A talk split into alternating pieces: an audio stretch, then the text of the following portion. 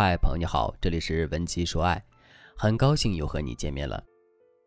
要说这段时间最火的综艺，那肯定非脱口秀大会莫属了，就连大导演徐峥都是这个节目的常客了。不过，徐峥在参加第八期节目录制时，却遇到了一件很尴尬的事情。事情的起因是这样的：徐峥在评价台上刚表演完脱口秀的演员时，经常会从表演的角度评价每一位脱口秀演员的演技。在评价肉食动物表演的时候，徐峥直接对他们说：“以后有机会一起做舞台剧，包括电影也可以。”在评价已经被淘汰的童漠男时，他也直接表示，把他放在喜剧作品中将会是一个非常特别的角色。再到后面，当徐志胜拿自己的头发说事儿，讲述自己年轻时追女孩的话题时，徐峥更是直言：“这届的冠军非他莫属。”看到徐峥给了徐志胜如此高的评价。作为领笑员的郭京飞就问徐峥：“以后的影视作品是不是会用徐志胜？”徐峥表示自己不但会用他，还会把他那个逗号刘海的发型装到自己的脑袋上。可对于徐峥提拔新人的承诺，李诞却提出了质疑。他当场直言：“徐峥每年来，每年说，但却从来没有找过他们。”这句话一说出口，徐峥是满脸的尴尬。仓促之下，他只能推脱说李诞他们太忙了，但这显然没有说服力。可就在这个时候，郭京飞却说了一句非常高情商的话。只见他不紧不慢地说道：“他都跟我说了十年了，他不找是不找，一找就是每年都找。然后后面你就可以报仇了，拒绝他。”这话一出口，现场的气氛一下子就被调动起来了，网友们也纷纷在弹幕里感慨：“郭京飞的情商实在是太高了。”下面我们就来分析一下郭京飞的情商到底高在了哪里。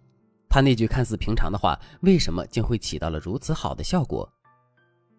其实，郭京飞的高情商表达里暗含了两个最主要的表达技巧。第一个表达技巧是定点夸张。我们先来想一想，为什么李诞的话会让徐峥感到尴尬呢？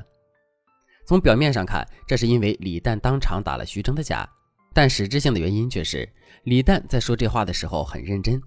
这种认真会让观众觉得徐峥说话不算话，这并不是一种玩笑。所以，想要帮徐峥解围，郭京飞首先要做的就是想办法冲淡当时的认真氛围。怎么才能冲淡这种氛围呢？郭京飞采用的就是定点夸张的方法。当然了，这并不是唯一的方式。如果你想在这个基础上学习更多，也可以添加微信文姬零五五，文姬的全拼零五五，来获取专业的指导。下面我们具体来说一说，到底什么是定点夸张。我们要知道的是，同样的一件事，我们表达的越夸张，这件事情展露出来的真实性就会越差。就比如你对另一个人说：“我是小偷，曾经偷过东西。”听到这句话之后，第二个人也许就会相信。可是如果第一个人对第二个人说：“我是小偷，曾经偷过一整车的黄金呢？”这个时候，第二个人肯定就不会相信了，因为这个表达太夸张了。同样的道理，李诞说徐峥总说找他们拍戏，可是却一次都没有找过。听到这句话之后，大家是很有可能会相信的。可郭京飞却说他已经跟我说了十年了，这显然是一种夸张。这种夸张会很容易让大家以一种玩笑的心态去看待这件事情，所以徐峥的危机也就初步解除了。在这个基础上，郭京飞马上又用了第二个表达技巧，那就是重新解读。徐峥明明答应了要请李诞他们拍戏，可最终却没拍，这很容易让人联想到徐峥是一个说话不算话的人。所以，想要彻底帮徐峥摆脱尴尬，郭京飞还需要对这件事情进行重新解读。其实，郭京飞当时解读的就很好，他不是不找，一找就是每年都找。这句话是什么意思呢？其实这句话足以表明，徐峥不找李诞拍戏，不是因为不讲信用，而是另有安排。这无疑给足了徐峥面子。好了，郭京飞的高情商我们已经解读完了，下面我们接着来说一说这种高情商我们在现实的感情中该如何应用。在现实的婚姻中，你肯定遇到过这样一种情况，那就是有的时候你明明是在跟老公开玩笑，可你的老公却当真了，然后真的生气了；或者是你的老公也知道你在开玩笑，可他当时的心情很差，就故意把你说的话当了真。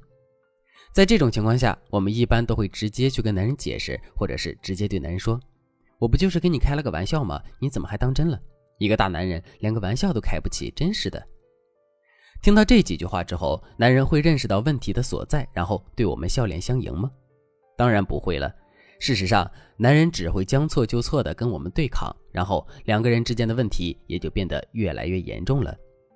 那么，正确的做法是怎样的呢？首先，当我们跟男人开玩笑的时候，我们除了要在语气、神情、动作上对自己进行修饰之外，还要尽量在内容上采用夸张的表达。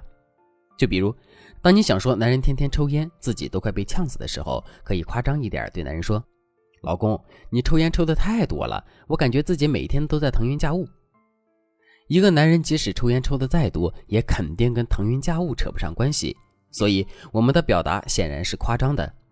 可这种夸张却会抵消自身内容的真实感，从而让男人不至于对我们产生误会。如果男人已经产生了误会之后，我们该怎么办呢？没错，这个时候我们就要用到上面讲的第二个技巧了，也就是说，我们要把自己已经说出口的话重新进行解读。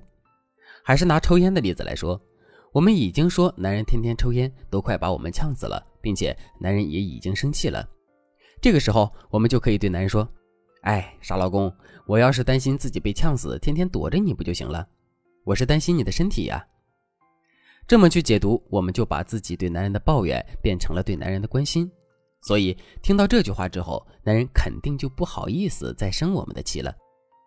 其实，在感情中，夸张这一技巧的应用场景还有很多。我们可以利用夸张来制造幽默，也可以利用夸张来表达自己内心的情绪。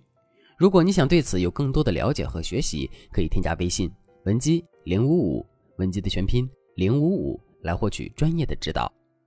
好了。今天的内容就到这里了，文姬说爱，迷茫情场，你的得力军师。